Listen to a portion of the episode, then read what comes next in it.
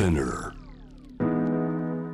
グローバーがお送りしております。J-Wave シャムダープラネット今日の7時台のパートナーは朝鮮半島日韓関係を中心に取材されているジャーナリストで報道番組ディレクターパク・ジンファンさんです。よろしくお願いします。よろしくお願いします。伺うのはこちらのニュースです。ネット強国韓国の素顔が明らかに火災で国民的メッセンジャー連鎖障害大混乱だったんだと。何が起こったんでしょう？ちょっと前の15日頃の話なんですけれども、はい、いわゆる、まあ、日本だったら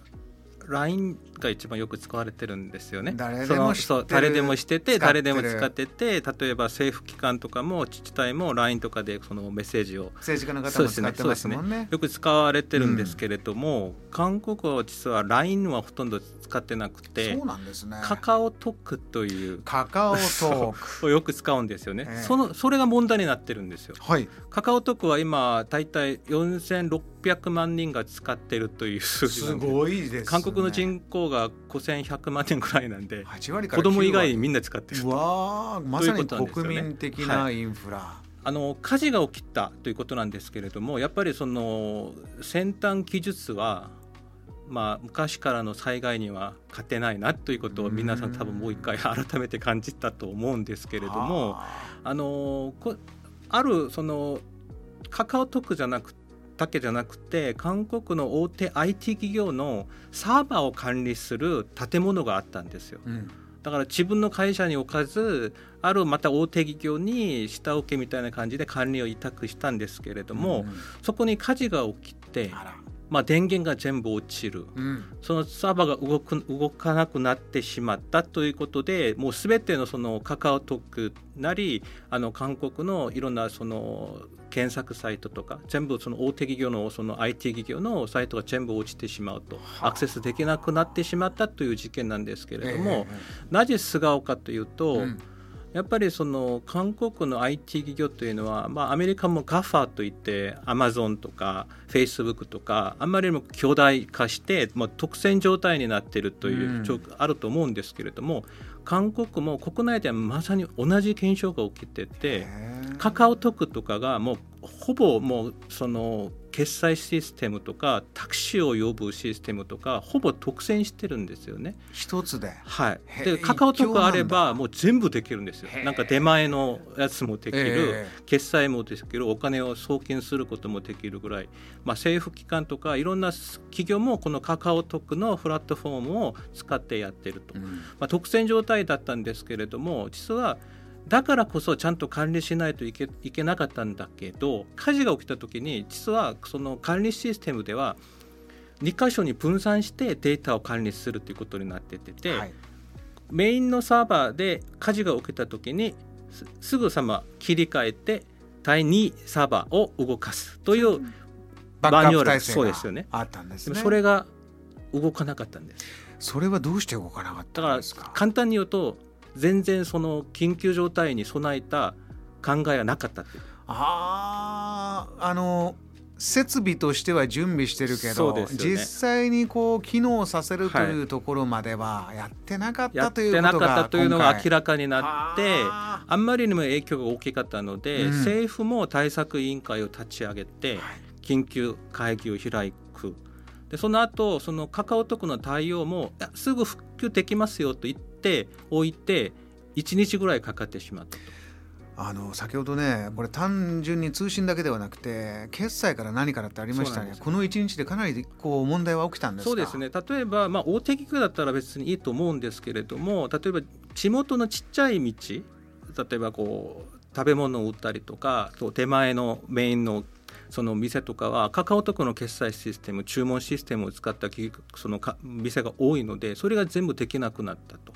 でタクシーを呼ぶのもできないタクシー決済もカカオトクでやってるのに乗った後に決済ができないというもう本当大混乱状態だったんですよ。というのはいわゆる例えばあの戦争が起きたりテロが起きてあるサーバーがその使えなくなった時のそのリスクがもうその火事1個で全部明らかになってしまった。ど。れぐらい弱いかとのところまで行ったんですね、はい。はい、そういうことでやっぱり韓国全体がパニックになって今後どうするんだと、うん、ということを含めてあんまりにも1社2社 ,2 社が独占するのはおかしいんじゃないかと。独占禁止法で何かやらないといけないんだという議論にもなっているので、うん、今回で本当に韓国のその IT というのがどれぐらいその危機管理ができているかということで結構疑問が上がっている状況なんですね。はいこの一元化していくというのはねもちろんいい部分がたくさんあるんでしょうけど、うん、この場合はまあ民間企業で起きたことでやはり民間ではこう散らしてこいよ独占はやっぱりよくないとあるでしょうけども、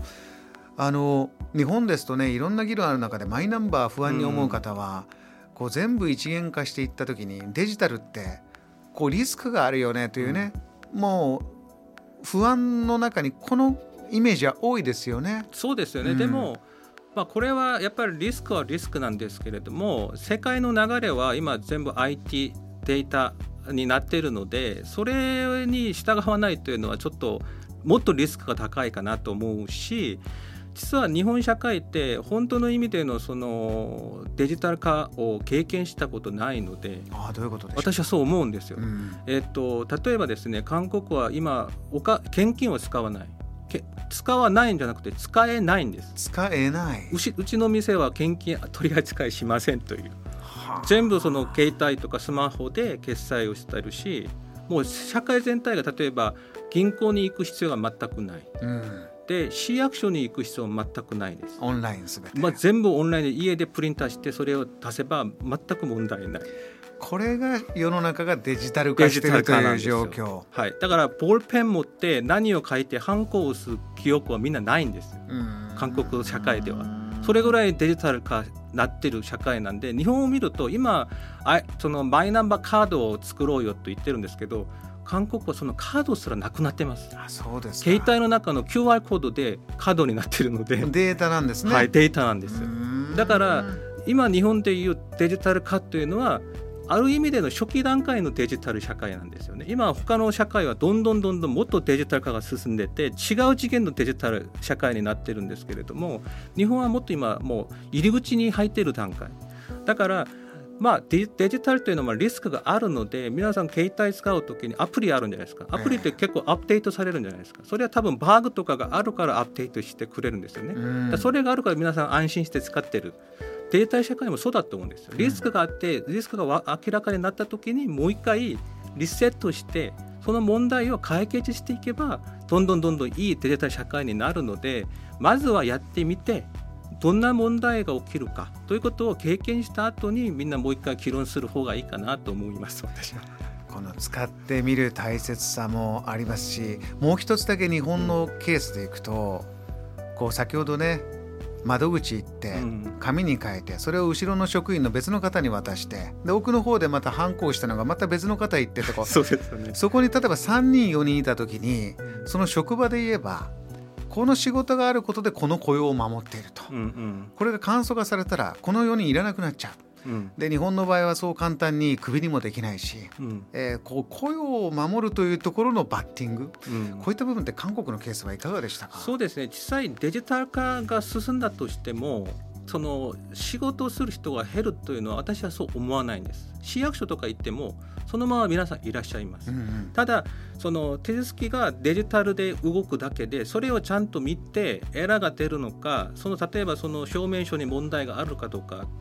チェックする人はもう一度一人いらっしゃって前の仕事と同じ仕事をやってらっしゃるんですよね。なるほど。だからデジタルになると仕事が全部なくなるよというのはもしもちろんなくなる仕事もあるかもしれないんですけれども少なくとも政府関係のサービスとかだったらそれ後ろでもう一回確認する作業もいるので少なくともそんなに急に減るということはないと思いますし残念ながらで、まあ、仕事というのは時代によってこうニーズがあって急にこう人が増えたり減ったりとかするんじゃないですか、ね、昔バス案内する人がいたみたいな感じで。なのでそれはまあ仕方がないんじゃないかなと。時代の流れによって新しい雇用を作るような社会を作っていくのが一番大事かなと私は思います。JAM The Planet